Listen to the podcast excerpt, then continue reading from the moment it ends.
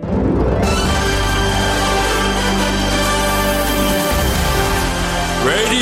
Nikkei. 5時から正論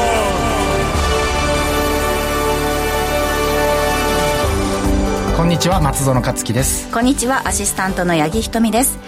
さて今日なんですけれども火曜日レギュラーの天野さんがですね、うん、お休みということで、うん、今日は松園さんと私の2人でお届けしてまいります、はい、えー、そしてこの番組 YouTube がないのでちょっとビジュアル皆さんご覧いただけないんですけれども松園さん今日なんか これサングラスみたいな眼鏡をかけてですね。そうあの X リアルっていうあのミックスドリアリティですね、はい、だからこの眼鏡を通してディスプレイが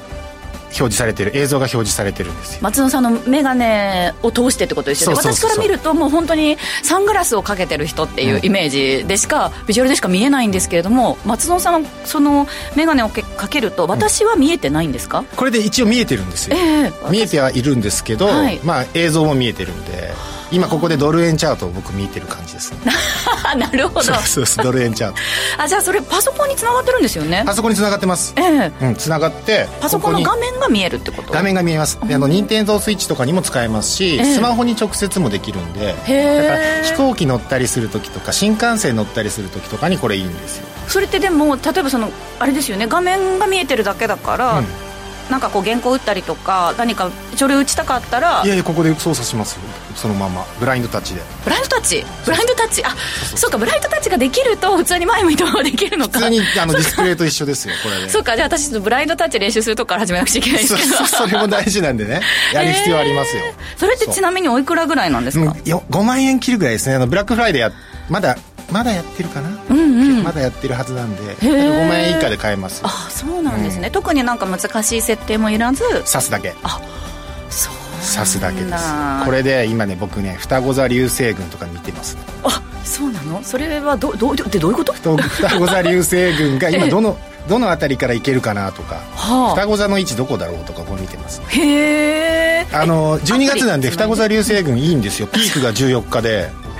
なんかねすっごい変な感じがする。すっごいサングラスかけた人が私に向かって双子座流星群を熱弁してくるってちょっと今謎の状況になってるんですけど。本当12月は、ええ、あの星座のいいチャンスが来るので、はい、深夜の2時頃ですね14日の、あそこはも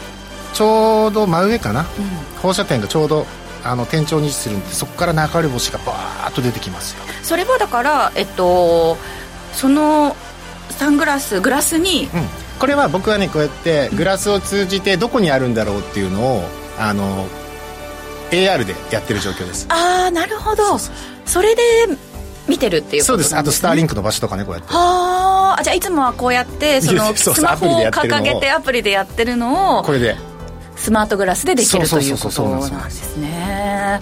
す。ごいいろいろ使えるんですねそう考えても、うん、めちゃくちゃ便利ですよこれ。移動される方は新幹線とかでも。いいんで。歩いてるとダメですけどね。そうですね。ちょっとなんかいろんなものにぶつかっちゃいそうになっちゃうんですけどね。これです。ええ。ー、5万円以下で買える5万円以下で買えますなのでねまだ皆さんもちょっともし気になる方はチェックしてみてください、うんさて本日も皆さんからのメッセージ募集しています。番組旧 TwitterX の番組のアカウントをフォローしていただいて「ハッシュタグアルファベット5時世」でつぶやいてください。5時から正論今日も盛りだくさんの内容でお送りしていきます。5時から正論。ラジオ日経5時から正論をお送りしています。この時間は今更聞けない IT テクノロジーやアプリのコーナーです。さて、今日取り上げる話題なんですけれども、このスマートグラスのお話かと思いきや、うん、今日は次世代放射光施設ナノテラスについてということですね。そうですそうです。えっ、ー、とまあ今年の5月に G7 の科学技術会合,、会合が開かれたんですけど仙台市で、はい、なぜ仙台市で開かれたかっていうのもこの放射光施設ナノテラスができたからなんですよね、うん、放射光施設っていうのはどどういったものなんですか？放射光っていうのはその今この施設あのどうやってお伝えしていいかな。丸い、あの巨大な施設があるんですね。そうですね。円形状はい。土星の輪っかだけみたいなところ ありますよね。そこの輪っかの中をぐるぐるぐるぐる電子が回るんですよ。光のスピードで、えー、で光のスピードで電子が回るときに、うん、えー、その丸い輪っかの中に特殊な磁石があるのでその磁石を、はい、あのなんか通過しながらめちゃめちゃ速いスピード光のスピードで回るときにこの電子が揺れるんですね、うん、揺れた時に放射光っていうのが出るんですよ、ええ、放射光まあ放射線と思ってもいいです。X 線とか、はい、その光なんですね。で太陽光の10億倍の明るさで、うん、あの光が発することができる施設っていうのがこのナノテラス。へえ、うん、でもそれができてどういったことが可能になるんですか？これはあの普段の生活の中で、うん、MRI とか CT スキャンとか、レントゲンとかあるじゃないですか、ええで、えーとまあ、X 線とかガンマ線とか可視光線とかいろんな光がありますけど、うん、CT スキャンとかは X 線使ってるんですね、うん、で MRI は X 線じゃないのであの人体に無害だからって言ってこういろんなあの人間ドックとかでも今ねもう当たり前の使われてますけど、うん、あとレントゲンも X 線ですね。で、えー、これ何ができるかっていうと X 線っていうのはこう、透過しますよね。透き通っていけますよね、はい、光の波長がすごくあの波長がすごく短いんですよはい、波長が短いとあの隙間を分子原子の隙間をこう拭って進むことができる。で可視光線っていうのは波長が長いのでこうやって手を塞ぐだけで手以降は通らないですよね。そうですね、まあ、かろうじてちょっと漏れるかもしれないですけど、うん。うん、それも、えーと、隙間ですね。隙間を通れるかどうか。波長が長いと隙間通れないのででこの波長が短いのが X 線で X 線のさらにすごいのがこの次世次世代放射光施設で作りてる おはい。喋っちゃいましたけど、はい、でこの次世代放射光施設っていうのはソサイティ5.0を実現するための研究開発プロジェクトっていうのが、うん、あの内閣府でありますけどそこのプロットされてる技術分野の一つですね。はい、でナノテラスって言いますけど、うん、ナノっていうのはまあご存知のように100万分の1ミリメートル。でテラスはこれはアマテラス大神ですね。そこから名付けたもので東北大学の、うん、えー、青葉キャンパスに設立されたものです。東北大学内にある、うん、キャンパス内ですね。へえで今言ったようにこう何をするかっていうと、うん、あのまあ簡単に言うと超すごい世界最高峰の顕微鏡。あ顕微鏡。簡単に言うと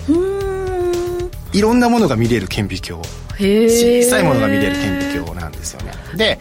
これまでもあの日本にはスプリング8っていう兵庫県に放射光施設があるんですよ、うん、あ昔からあるんですね。昔からあります。これは、えー、20年以上前にオープンした日本の放射光施設ですね。はい。でこのスプリング8での実績も結構すごいんですけど、うん、例えばペロブスカイトの太陽光電池のこの開発ですね。今話題のね、うん、はい、あとシャープの、うん、えー、イグゾーっていうディスプレイのコア技術ありますけどあの開発であったり、まあ、水素燃料電池の解析とか、うん、えー、粘土の解析とか粘土ってこ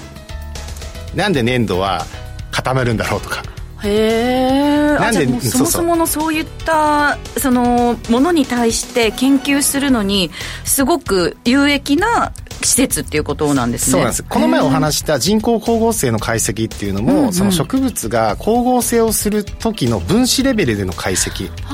どういう動きをしてるんだろうっていうのがまず仕組みを知ろうっていう。そうなんですそのためにはすごい顕微鏡がないと見えなかったでこのスプリング8が20年前にできてそういった解決ができた。であの有名な例でいうと和歌山の毒物カレー事件。あ、はい、これは使用された毒物の組成解析ですねえー、そういうじゃあ事件の分析とかにも使われてるっていうこと、うん、でもイコールそれはだから技術の進歩につながるっていうことですよね。めちゃくちゃですよ、まあ、素材とかものづくりとかに超使われたんですよ、うん、なるほど。えでもこれはだからそのスプリング8が20年以上前にオープンしたものということでそれの進化版が今回のナノテラスってことですか？あの全くその通りなんですけどそのスプリング8は1997年頃に運用が開始されて、うんうん、まあ、いろんなものづくりとか素材の開発、まあ、いろんな業種業態でこう革新的な研究に、まあ、貢献してきたんですけど、はい、うん2010年頃からは、世界にもっとすごい施設ができて、あそっか。こうかなわなくなっちゃった。そう。ですね。圧倒的な性能差をつけられてる状況だったんですよ。だから日本が何か素材とかを、うん、まあ、新たな何かっていうのを開発するときになかなかその世界に差がつけられてちょっと進まないっていう状況だったんですよね。それが今回のナノテラスでじゃあ今最先端ってことですよね最先端です。あの G7 のその科学技術会合会合の会場になるぐらいすごいんですよ。これ太陽光の10億倍の明るさの放射光を発することができるので、スプリング8の性能の100倍じゃあ性能めちゃくちゃいい性能めつめめちゃめちゃすごいです。へえすごいですね。それが仙台にある仙台仙台。東北大学の仙台なんですよ。でこのまず設立の経緯がすごいんですよね。ええ設立の経緯。設立の経緯が。はい。これを作ろうと思った経緯が、うん。そのきっかけは東北大震災なんですよ。なるほど。東北大震災でこう復興したいという地元の有志連合が半分出資してるんですね地元の有志ってことはその民間企業ってことですか？民間企業です。民間企業が一口5000万円でこう120社以上が参画してるんですけど、へえ。それを地元の有志連合がこう呼びかけしたんですよ。東北の復興のためにちょっと出資しませんか？ってそれでみんなお金を出したんだ。うん、そうなんです。で、ナノテラスの総工費が380億円。大体。大阪万博は、あのリングが350億。あの日よけって言われてるやつですね。日よけ日よけああええすごい。その380億円でじゃあもう世界でも最先端のあの作ったっていうことなんですけど、半分が民間ってこと？そう。半分が民間なんです。よ。一口5000万を民間が120社ですね、集まって出したんですけど、この民間がやることっていうのがすごく意義があって、うん。えーそのスプリング8の兵庫県にあるスプリング8は完全に国のお金なので、はいちょっと使いたいなと思った時でもやっぱり利用申請から利用開始まで半年とかなるほどね。かかって時間かかるんですね。うんかかるものがこの、まあ、民間が出してるんですから出してる人たちはすぐ使えるわけです。よ、うん。ってことはすぐ研究ができる。開発にも本当にスピードが生まれてくるってことですね、そうです。でこの規模の施設を官民の共同でやるっていうのはこれ世界初なんですね。これも世界初なんですよ。性能もすごいんですけど、性能も世界初だしあのその官民共同でこれを作ったっていうのも世界初。へえでそこにいろんな人が集まってくるじゃないですか、うんうん。いろんな業種業態の人が集まってくるんです。全く食品をやってる人と科学をやってる人鉄をやってる人薬品をやってる人っていういろんな分野の人が解析したいから来るでしょ。でもそこで出てきたその分析とか新しい素材とかがそのいろん異業種でこうくっついたりしてイノベーションにつながる可能性があるってことですよそうなんですよ。ねだからそういこの大学の、えっとこの放射光施設ナノテラスの近くに、うん。まあ、仙台駅の近くにさらにそのビジネスセンターみたいなやつができてて。仙台駅ってもう街ど真ん中ですよね。そんな近くに。近くに近くに。結構近いですよ仙台駅からこの施設も。あそうなんですね。この専用のビジネスセンターができて、うん。そこに民間がさらにその研究オフィスを構えて放射光施設で得たデータがすぐそのビジネスセンターに来ると。でいろんな企業も集まってるから、うんうん。あのお話し合いが進んで産業連携が進むと。でいろんなアイデアが生まれてくるはずなんですよ、これはワクワクしますね。うん、熱いんですよねこれ。うん。え例えばどういうところがそのこの民間企業として出社してる出社出社、出資してるんですか？あのーゴムとかですね。住友ゴムさんとか。はちょっとアイリス大山さんとかも確かそうだったと思うんですけど美味しいご飯を作るええ。ための炊飯器、ほうほうほそのお米の状態を解析するんですよ。うなるほどね。どういう状態で炊いたらお米が一番美味しく美味しく炊けなるのかるかとか。でタイヤのゴムはその摩耗がどういう状況で素材は硫黄をどれくらい含ませたらど分子はどうなるのかあじゃあ意外と我々の生活にも密接に関わってる分野ね。めちゃくちゃ密接に関わってるんですよ。ものづくりは日本のあの力なので。なるほど。住友ゴムはこれであのエネサーブ、うんうん。タイヤですね。ネクスト2っていうのを発売してこれは摩耗性能が51%向上したタイヤって言われてるんですけあじゃあもう実際にもうそういうのを商品化にどもうつながってます。ははつながってますし正式運用は来年度からなんですけど、ん。もう前利用っていうのが始まってるのでやってますね研究開発。いろいろありますよこれ。鰹節の研究とか。うん楽しそうそれね。どういうこと鰹節の硬くなる時間とか。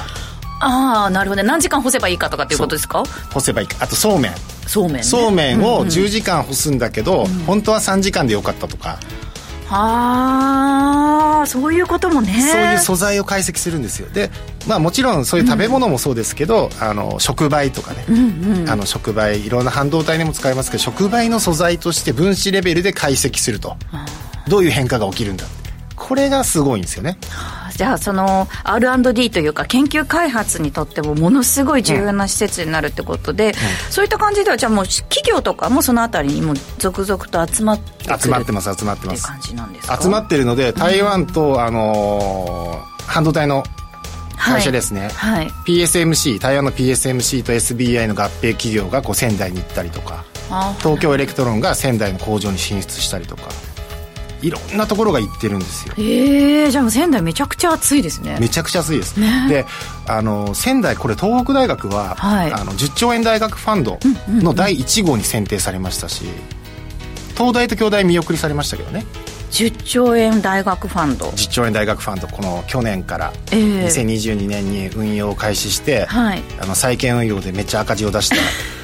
あの大学ファンドがあるんですけど、えそこで儲かったお金でさらに大学に研究開発費を与えてっていう、うん、そういう仕組みのファンドですけどね。じゃあその東北大学を第1号、まあ、第一候補第1号ってなったってことはそれはあれですか？あのこのナノテラスにすごくナノテラスの科学技術とかもう全部整ってるじゃないかと。そうですそうです。ね。どんな技術が出てくるのかめっちゃ楽しみですよね。新しい素材が生まれてきますよ。だからここで僕は、やっぱりナノテラスを利用しているような上場企業っていうのは120社のうちありますから、はい、こういう、まあ、化学メーカーとかねあの貴金属メッキのうん、あの化学メーカーの日本高純度化学とか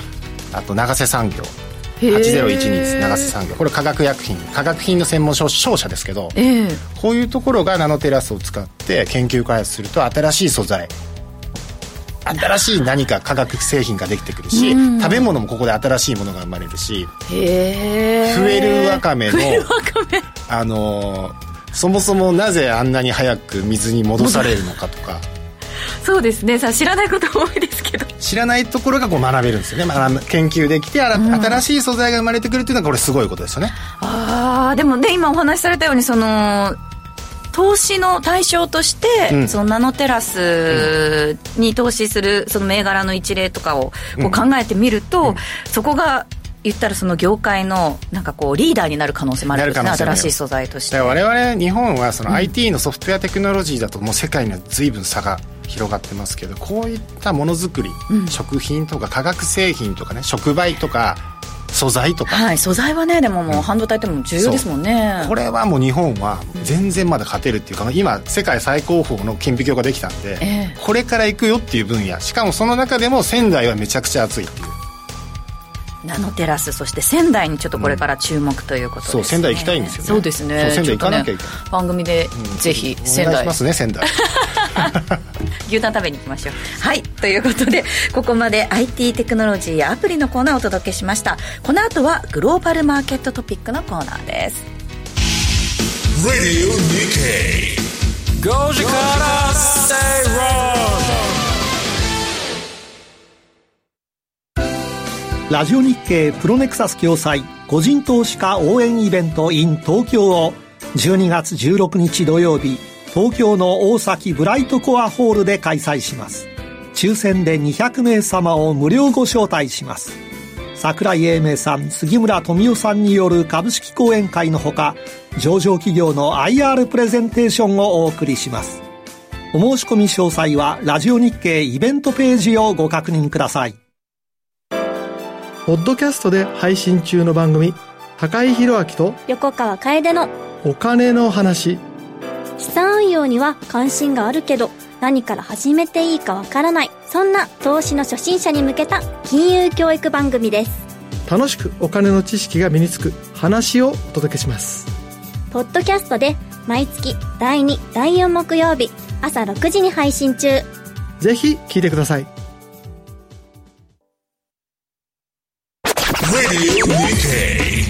5時から正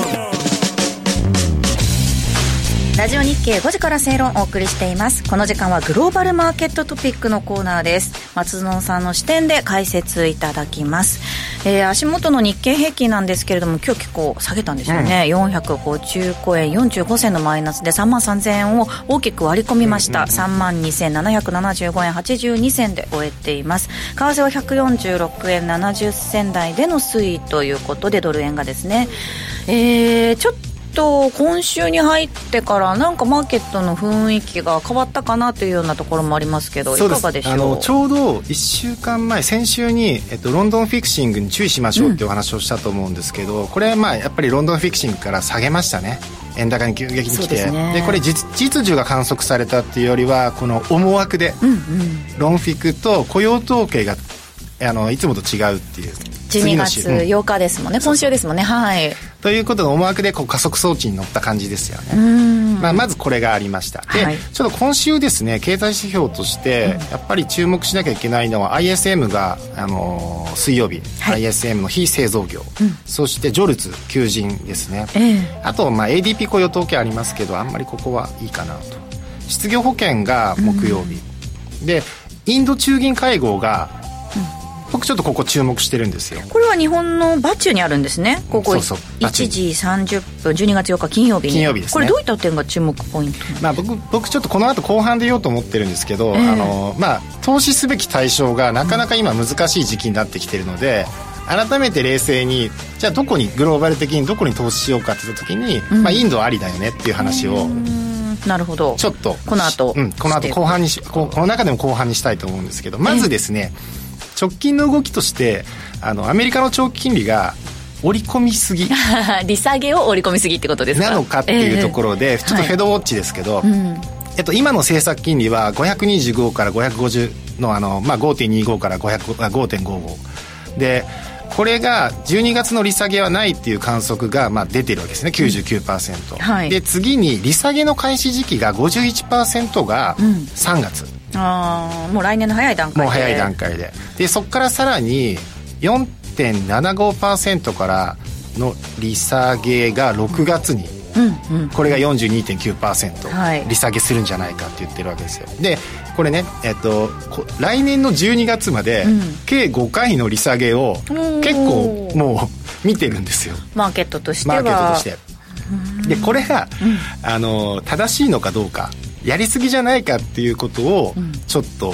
私は思ってまして、ちょっと利下げをもうその幅も含めて織り込みすぎなんじゃないかっていうことですか、うん、そうですそうです、うん、でもちろん景気減速するよねっていうのは私ずっと思ってますしその、まあ、原油の動きと原油の動きの前は銅のお話をしたと思うんですけど、うん、まあ、製造業に必要な銅銅が下がってきてるよね、その後は原油もやっぱり下げ傾向になるでしょうとでやっぱり下げ傾向になると思うんです。来年の、G、アメリカの GDP は、うん、あの13月期から辛いことになるんじゃないかっていうのは思ってます。で変わらず、ええ、それもあった上でいい、まあ、ちょっと言いたいなと思ってるのがインフレ率のチャートを、うん、えー、1960年から現在地まで、はい、えー、約70年ぐらいのチャートを見た時に、うん、えー、1970年代のアメリカっていうのが結構ですねこれインフレすごかったんですけど、まあ、インフレとスタグフレーションですね、うん、1970年代は。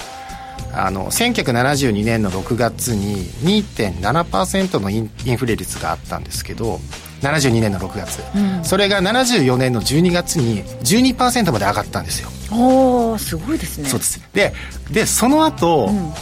急激に緩和を行ってこう急速にですね引き締めしてで76年の11月に4.9%まで下落したんですね、一、うん、回下落したんですよ。でもその後また？うん。その後の1回急激に下落してから76年の11月から、うん、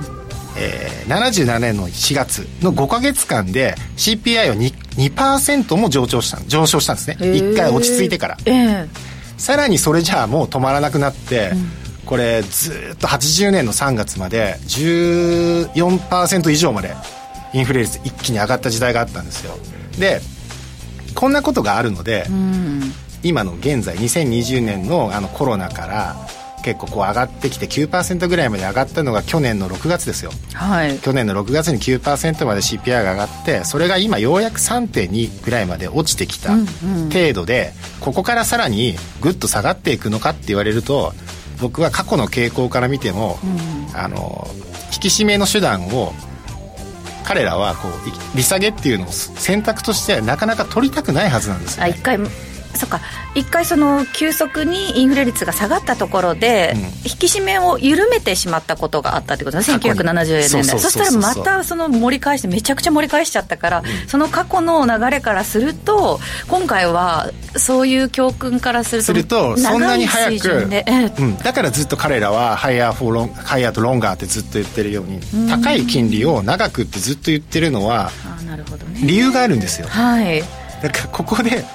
そんなに早く利下げをね5回もしちゃったら、それは止まらなくなるでしょうと。過去と同じことが起きちゃうんじゃないかっていう。そうですそうですそうです。ね。だからこれはね、FRB は金利の引き下げを大きく取ることはできないと思うんですね。でもなんかその。あたりってこうどうですかね、まあ、確かにマーケットかなりその利下げを織り込んできてるような印象ですけどやっぱりパウエルさんがうまく どうやって付き合っていくかっていうところなんですかねマーケットと。そうなんですけどそのええパウエルさんの発言も、はい。こうマーケットはやっぱり高派の発言してましたけどしてましたけど、受け取らなかったんですよね。いやいやとはいえみたいな感じで。そうそう。利下げでしょっていう状況だった。でこれね GDP で来月の、あのー今度13月期の GDP でもう下がると思うので、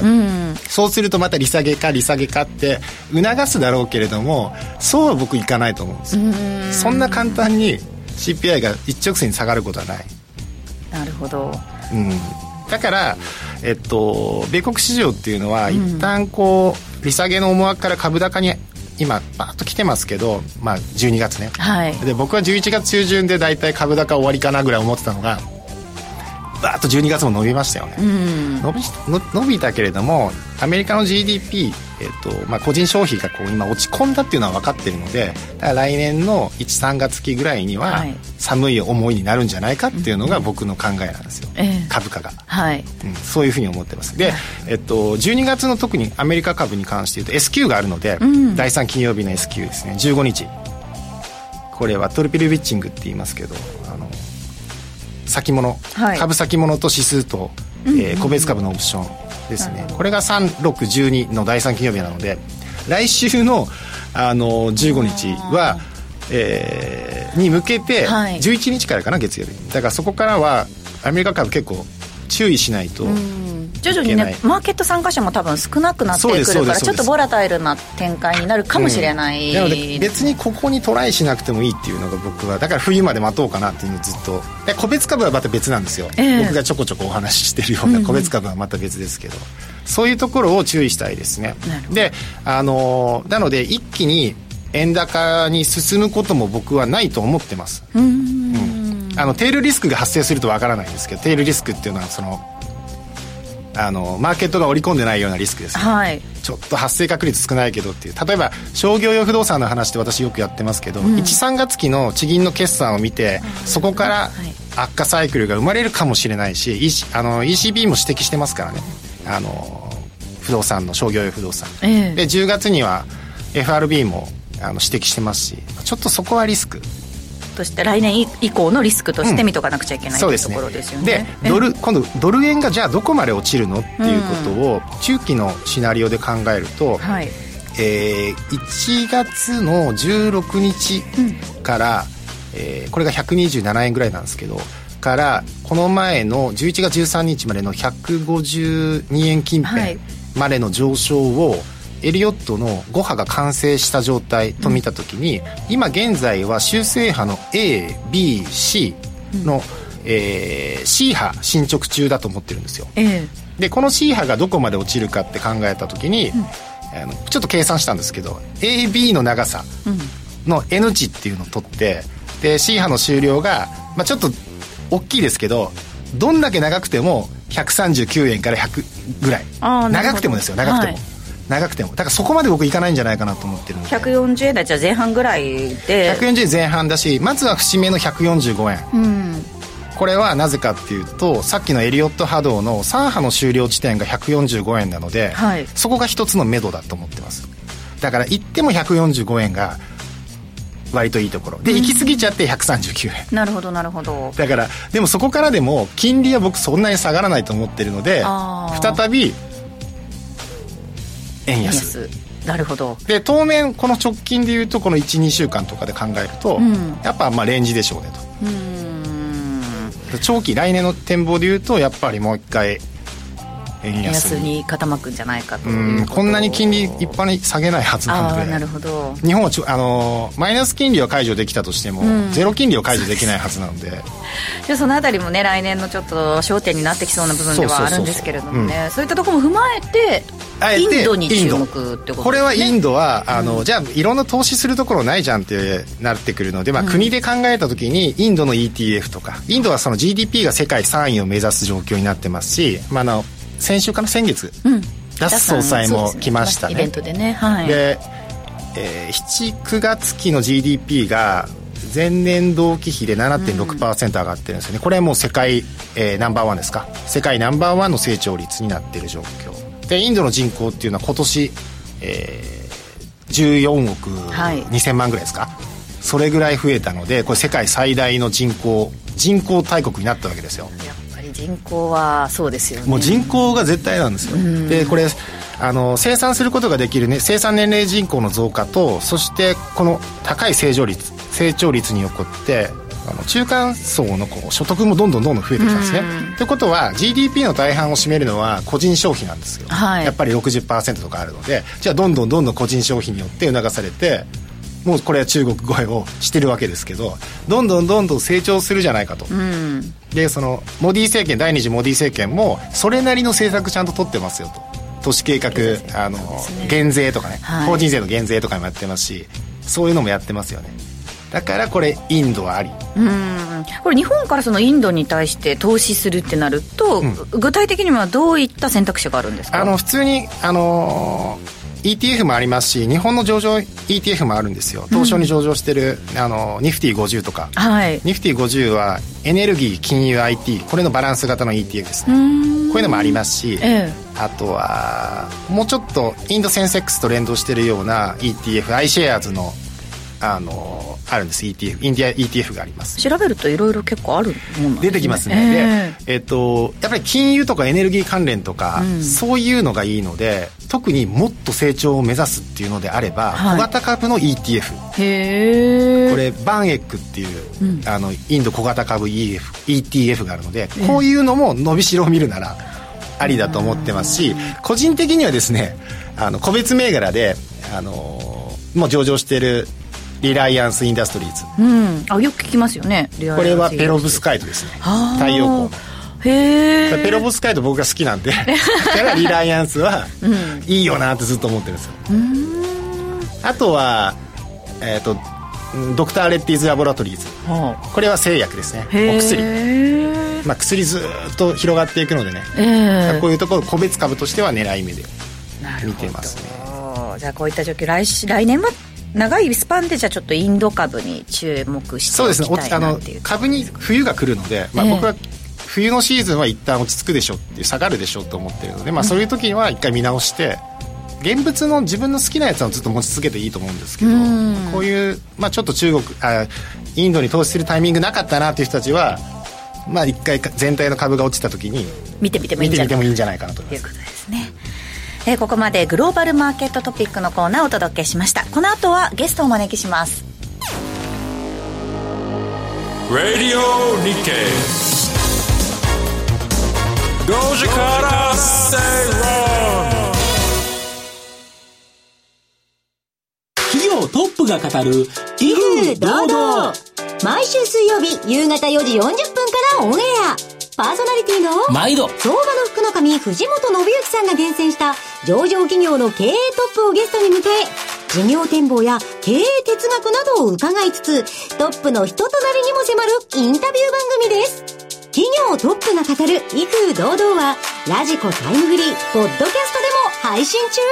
ほら聞いてや石川つつむのスマホナンバーワンメディア。日々進化を続けるスマートフォンの今と未来をお伝えする番組です。スマホジャーナリストの私、石川つつむと、松代ゆきがお送りしています。放送は毎週木曜日夜8時20分から。ラジコやポッドキャスト、スポティファイでもお聞きいただけます。火曜夜8時20分、バイク好き集まれライダーズバイク大好きステップ堀田がお送りするバイク一色の番組ライダーズ5時から誠論ラジオ日経5時から誠論をお送りしています。火曜日のこの時間ゲストをお招きしてお話を伺います。今日はラジオ日経鎌田記者にお越しいただきました。よろしくお願いします。よろしくお願いしますえー、鎌田さん、今日ですね、なんか3万3000円割る、はい、の攻防かなとか思ってたら、ズドンと普通にあっさりいっちゃったんですけど、ね、なんかよく見る光景ですよね。で買いを手控える、はい、で雇用指数の発表とあそれから今週雇用指数の発表。まあね松野さんのお話にもありましたがそれで来週の FOMC にあの今週の雇用指数の発表っていうのがこれ影響していますんで、えー、それで FOMC で今度メンバーの見通しが明らかになって、うん、あの3か月前9月の FOMC の時にあの松園さんのあお話にあった9月の FOMC の時にあの予想をしていたマーケットが予想をしていた来年の金利と FOMC のメンバーの金利のギャップがあって、はい、それで9月20日9月21日って2日間でナスダック指数が3%ぐらい合計で下げてるんですね、うん、だからそれ以来のメンバーの見通しになりますから松尾さんのお話がすごくあれ大切なんですけどね、あの来年利下げをね、4回ぐらいはやるだろうっていうふうに見ちゃってる中でメンバーの見通しが出てきてそのギャップがあったらまた9月と同じように下げるんじゃないかっていうことになる。だから今週このように下げるっていうことアメリカ株はあんまり下げてないんですけど下げるっていうようなことで それで今日今週下げとけば来週はそのあんまり変化はそんなにないっていうような言い方できるんです日本株っていうのはこの短期で売買するトレーダーがすごくあの海外投資家で多いんですよね。それであの上がる時も下がる時もえー、みみこう見送るってことができないんですよ、上がる時と下がる時が多くて見送って動かないっていうことができない。で買いを手控えられるとじゃあ売りで取ろうっていう形であの空売り比率が昨日も今日も45%を上回るっていうような状況になってて。なんかただあのなんていうのかな今日株価が大きく下げた株っていうのはあの野村マイクロとかあのスクリーンとか、えっ、とあるいはあの TOWA TOWA こうやってなんかすごい上がってきた株。これが下落率が7%になったり6%になったりしてるんですよ。じゃあ利確の部分ももうそれ需給需給オンリーじゃないかと思います。なるほどなるほど。だから価格の調整だとか需給の調整があれば、うん、需給の調整ってなかなか済まないんですけどね。あのファンダメンタルには大事になってないんで、えー、そんなにじゃあ、指数だけ見るとねなんかちょっとあれ雰囲気変わったかなと思ったんですけど中身見てみるとそうでもないということなんですかね、ね、ただ株安になることによるマインドの変化が、結構あの、日本株に影響を与えちゃうんですね。ただ日本人の投資家が運用をするというようなことはもう根付いてきてるはずですから、だから下がったところではこの値段だったら株を買うよっていう人が存在している、うん、これでまた下がりにくくなってくるとですねあの空売りで取ろうっていう人たちのお金もえー、引いていくんじゃないですか、うん、なるほど。新ニーサもありますけど、ね、そうですね。あもう来月からですね。新ニーサで松野さんこれ今日ですねさっき見てたレポートでこんなレポートがあったんですが、はいあの日興証券のレポートなんですけど日興証券がお店の NISA 口座を調べて、えー、出したデータなんですけどね。NISA 口座で買ってるえー、株が、買った株っていうのが、買い注文の株というのが、えー、と割合として国内株が33%なんですって。3分の1ぐらい。ここまでの NISA、うん、で、うん、外国株は49%、えー、やっぱ海外の方が多いんだ。国内が33%で、か外国が49%で投資信託が18%、投資信託っていうのは日本株だけ買ってるわけじゃないですからこれも間接的に海外の株買ったりします、だから日本の NISA がここまで買ってた株は外国株の方の比率の方が高い。そう考えると今週この株価下落の要因って円高で短期トレードが出てるじゃないですか。と円もそんなにどんどん上がるっていう展開にはならないんだろうなと。円高にはね。だってこれね NISA で外国の株とかを買うっていうことはこれ円で働いて稼いだ給料をドルに変えることになるじゃないですか。だからそうするとね、構造的に簡単には円高って進まないんじゃないかなと。それから来年以降またさらに強まる可能性がありますもんね参加人数が増えてくるとといって。新 NISA はそれだけ規模が大きくなりますからね、そのように考えてます。円高に限界があれば日本株をそんなに一生懸命売るっていう動きはそんなに長期化しないんじゃないかなと、私自身は思ってます。なるほど、ではそういった状況の中で、今日のテーマそうですね。このまま下げかそれとも。これね、来週来月来年のことを考えなきゃいけません、うん、12月ですからね。はい。来年のテーマはこれ間違いなく、と言ったらちょっと語弊があるかもしれないが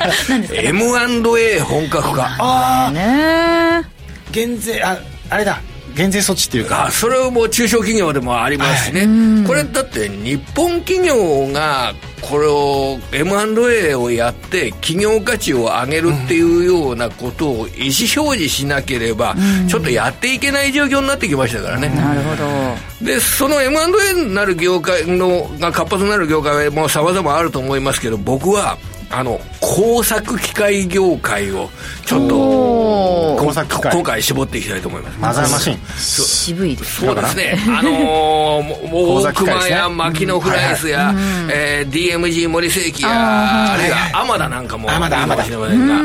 これですねあのこんこん今年の一つの出来事として覚えてらっしゃると思いますけどニデック、はい、旧日本電産が、滝沢という工作機械メーカーの買収を実現しました。最初敵対的買収って言われて、そうなんです、そうそこが大事ですね。うちの近所にあるんですよ。滝沢鉄工所。あの、あっちのあの 中国地方にそうですそうです。はい。その滝沢滝沢鉄工所旧滝沢鉄工所をこのね、あの、いろいろと提案してた、買収ですとかを提案してたら、経営者がうんと言わない、うん、じゃあ敵対的買収をするっていうようなことを宣言して、じゃあ何日までに、えー、返事が欲しい、経営者から返事が欲しい。それで結局、あの、敵対的買収ではなくて、ね、あの、一般的な買収というような形になったんですけど、はい、要は、企業側が株主のことを考えた場合に、うん、買収提案といったものを拒否できないような状況にもうなりつつあるわけですよ。その、うん、その会社の株主にとって得であれば、その M&A は受け入れなければならない。うん、だって株価は今500円しかついてないのに、TOB で800円で TOB をするという株主が現れて、で、えー、そういう投資家が現れて、じゃあ、これを経営者の一存で拒否できるのか、うん、できないですね、うん、できないですね。できないですできない。だからこれは M&A の新しい時代を築くものだと考えますそうなるとよくあのニレックの幹部が長森さんがあの最初三菱重工の工作機械を買部門を買収した後にこの事業は他の会社見ると利益率がなんでこんなに低いねん、うん、これうちがこの三菱重工の工作機械買って今度滝沢を買ってそれでやっていけばすぐ20%ぐらいの営業利益率は出るはずなのに上場している会社の利益率がなんでこんなに低いねんね。で工作機械頼んだらもうやってくるまでに受注の納期がこんなに長くて、こんな甘ったるい業界であかんでというような。そんな話を こうしている。あれ僕が知ってるってことはおそらく工作機械メーカーの幹部はみんな知ってると思います、うん。そうすね、そうするともう企業価値を上げなければいけないという形になるので、うん、えー、おそらく工作機械業界の、えーあの M&A などが本格化していくのではないかという考え方を持ってます。でだであの松野さんあの大熊牧野フライス DMG 森世紀アマダ、このまあよく知られた4社、えー、この時価総額を足すとですねたった1兆2000億円ぐらいなんですよ。これ 工作がすごい名前の知れた会社ですよね。そ、ね、の4社の合計の時価総額が1兆2000億円。4社合計ですよ。日本のトップクラスの。それでこの4銘柄の合計の予想利益が1000億円ぐらいあるんですね、はい、1000億円ぐらいの利益があって時価総額が1兆2000億円。だ12倍ぐらい12倍ですか？だからそんなに赤成長がないっていうふうな形で見られるあるいはこのちょっと規模が小さいので、うん、そんなに、えー、投資のこうポートフォリオに一生懸命組み入れる対象にはなってないのかもしれない。ただこの業界っていうのは必要な業界ですよね。だから考え、まあ、製造業絶対必要なそうです、ええ。うんその意味で海外の比率なども結構高いですしね、海外の仕事を取り込むというような形で考えて、うん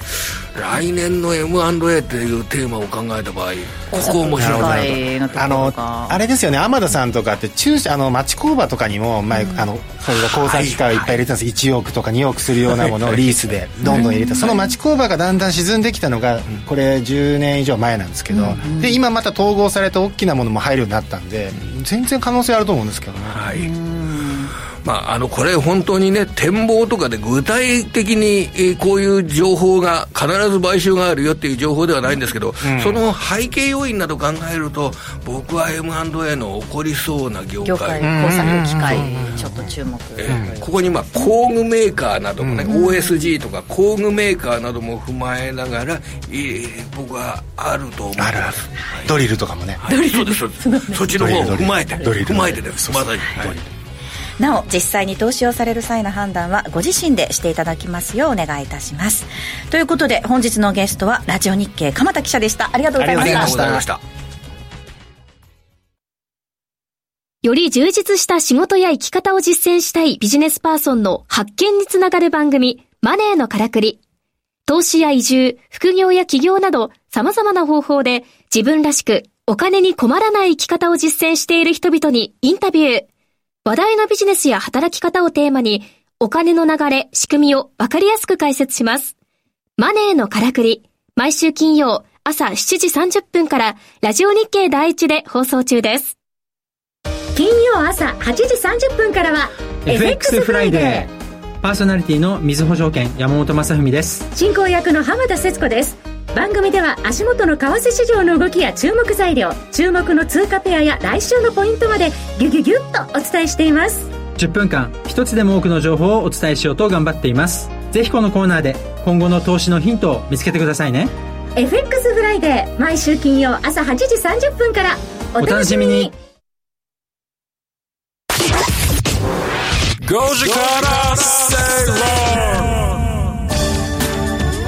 ジオ日経5時から正論あっという間にエンディングとなってしまいました、えー、来週は天野さん、うん。ですよね。はい戻ってきてくださるということなので皆さん楽しみになさってください、うん、さあそしてですね今日ツイッターでじゃなかった QX じゃなかった X でお寄せ寄せていただいたメッセージでですねあの松園さんはこの冒頭かけてたこのスマートグラスでですね、うん、ISS が今飛んでくるとかも分かるのかという分かりますね、うん、ISS も分かりますし、うん、あの他に中国の衛星とかも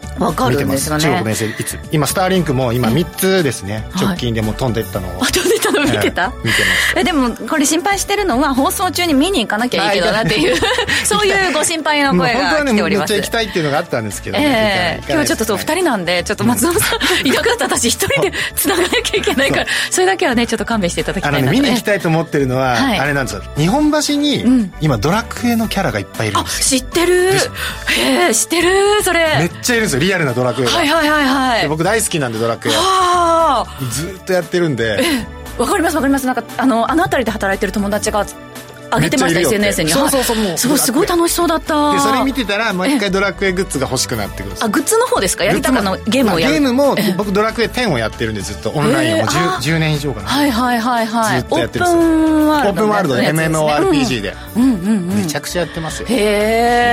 え。大ベテランなんで。あじゃあでもよかったね。大ベテラン。ドラクエ3を何時間でクリアするとか。えそういうので。タイムトライアルいやいややったことないやったことないもうちょっとじっくり楽しんでほしい。じっくり楽しめないんですはい。ということで。まあでもね外寒いですから暖かくして見に行ってくださいね。T シャツなんでねそうですね。今日も半袖で。半袖 T シャツ、はい、皆さんもぜひ体調管理にお気をつけください。さて、えー、5時から正論ここまでのお相手は松園克樹と。八木ひとみでした。明日も夕方5時にラジオ日経でお会いしましょう